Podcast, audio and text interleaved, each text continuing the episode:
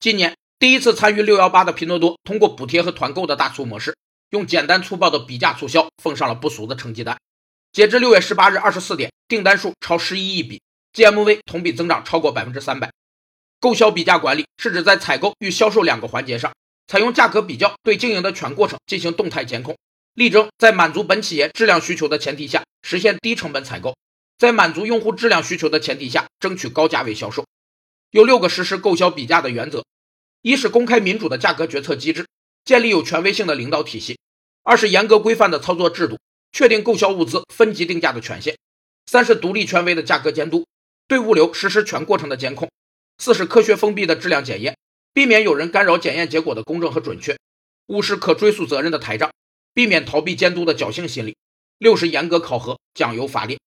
除了搅局，拼多多还在天猫、京东开拓下沉市场时，开始谋划反攻一二线城市。